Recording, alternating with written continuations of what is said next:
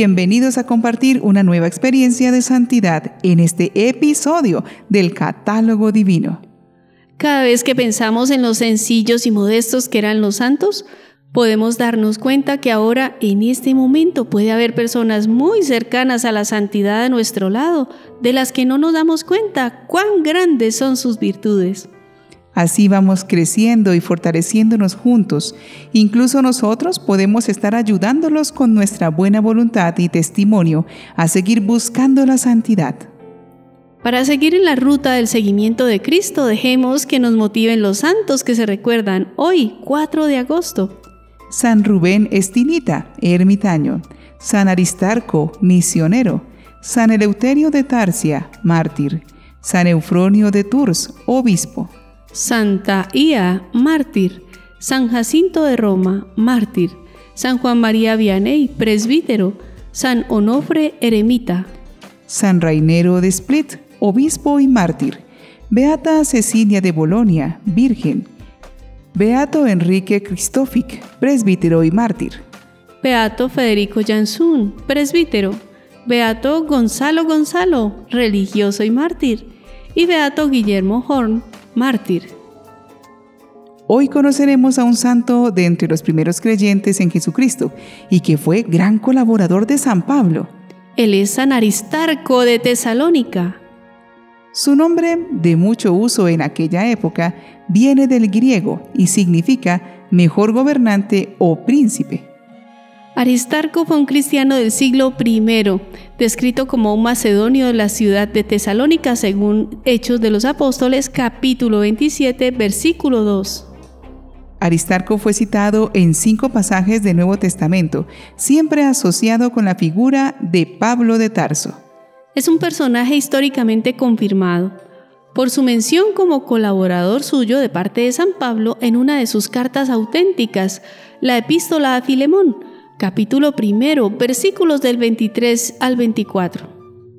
A esta evidencia se suma la ratificación por parte de la carta a los colosenses, en la cual se titula a Aristarco compañero de prisión del propio apóstol en el capítulo 4, versículo 10. Se trata pues de un cristiano cuya actividad apostólica se situó en la década del año 50. Según los hechos de los apóstoles, Aristarco fue capturado junto con otro macedonio llamado Gallo por la plebe de Éfeso y corrió peligro de ser linchado en el teatro durante la llamada Revuelta de los Orfebres. Esta fue una sublevación hostil provocada por un tal Demetrio contra Pablo durante su tercer viaje y fue secundada por otros plateros consagrados a la diosa Artemisa, la prédica de Pablo habría irritado a Demetrio, quien fabricaba pequeños santuarios de plata copiando el de Artemis de Éfeso, con no pocas ganancias para él. En ese pasaje los hechos mencionan a Aristarco como compañero de viaje de Pablo, en el capítulo 19, versículo 29.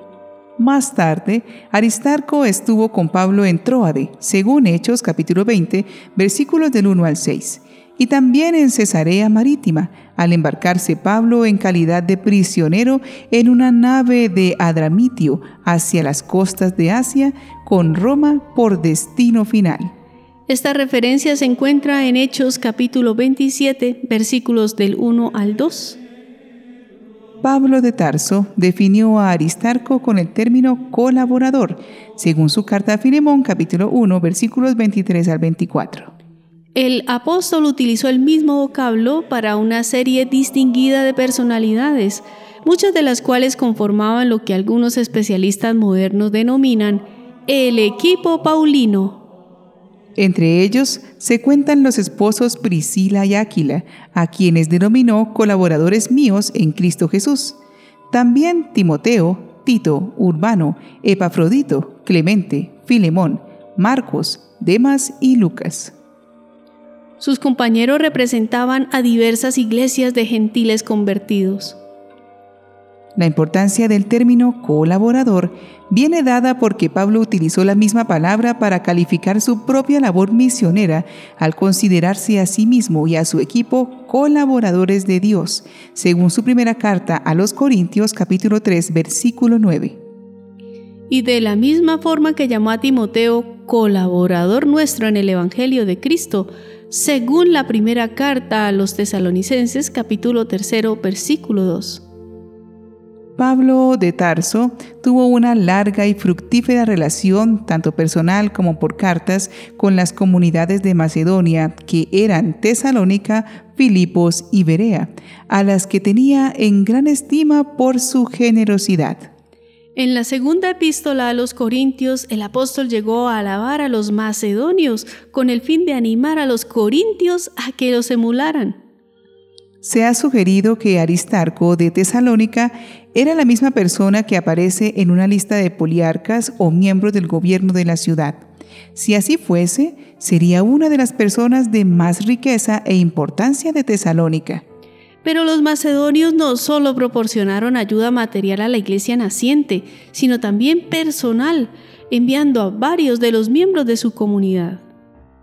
Algunos íntimos colaboradores de Pablo vinieron de Macedonia.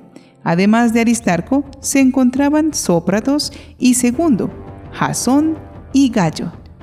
Todos fueron colaboradores asociados a Pablo para el apostolado activo, provenientes de una comunidad que padeció persecuciones de la misma forma que Pablo había sufrido la hostilidad del entorno. Puede que haya sido el hermano que ayudó a Pablo en la recaudación de la contribución que aportaron los hermanos de Macedonia y Grecia para los de Judea, según la segunda carta a los Corintios capítulo 8 versículos del 18 al 20. El último viaje de Pablo narrado por San Lucas en los Hechos no es un viaje misionero, sino el de un prisionero transportado para hacerlo comparecer ante el César en Roma. Allí necesitaría ayuda y compañía, y entonces aparecen dos fieles colaboradores y hermanos en la fe. Aristarco junto a Lucas acompañaron a Pablo en su viaje a Roma, aunque no se sabe cómo consiguieron embarcar, tal vez en calidad de esclavos de Pablo, según Hechos 27, versículo 2. Según el texto, el centurión que lo cuidaba le daba un trato especial. El centurión Julio permite que estos El centurión Julio permite que estos acompañantes lo atiendan y es que el hecho de tener a estos colaboradores suyos como esclavos a los ojos de los romanos acentuaba el rango social que Pablo tenía como ciudadano romano. Y de esta manera estos fieles amigos le permitían a Pablo recibir un trato más humanitario en su tiempo de reclusión. Mientras estuvo en Roma, ayudó y animó a Pablo, y por algún tiempo fue su compañero de prisión de manera voluntaria y al parecer alternando el discípulo Epafras. El martirologio romano incluye a Aristarco el día 4 de agosto. Conmemoración de San Aristarco de Tesalónica, que fue discípulo de San Pablo, fiel compañero en sus viajes y prisionero con él en Roma del siglo I. Se suele ubicar la muerte de Aristarco bajo el mandato del emperador Nerón, al igual que la de Pablo de Tarso. Conforme a una tradición, fue decapitado con Pablo en Roma, sin saberse más de él. En la Iglesia Ortodoxa se considera a Aristarco como el primer obispo de Apamea en Siria. Se lo venera allí como santo y se le conmemora el 14 de abril y el 27 de septiembre. En la tradición de los cristianos orientales, se lo incluyó en una lista de 70 discípulos del cristianismo primitivo, en alusión a la mención de 72 discípulos presentes en un pasaje del Evangelio de Lucas. De este modo, habría contado entre los 120 discípulos presentes en el día de Pentecostés para recibir allí el Espíritu Santo. Oremos al Señor pidiéndole que seamos conscientes como este santo para ser colaboradores de su obra.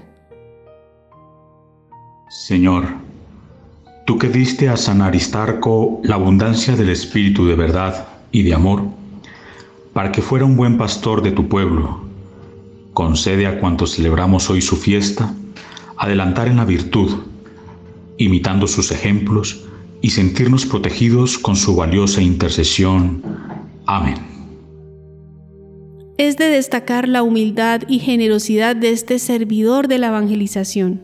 Pasó por persecuciones, sufrimientos y cárcel por el Evangelio, sin que su conducta decidida y noble ante las exigencias de ser cristiano le detuvieran en su misión.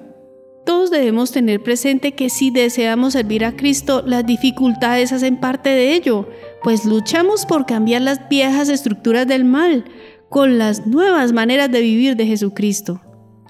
Y ello requiere confrontar, hacer reflexionar, dejar de relativizar y tomar partido, o por Dios o por el mundo, lo cual no agrada y genera inconformidad.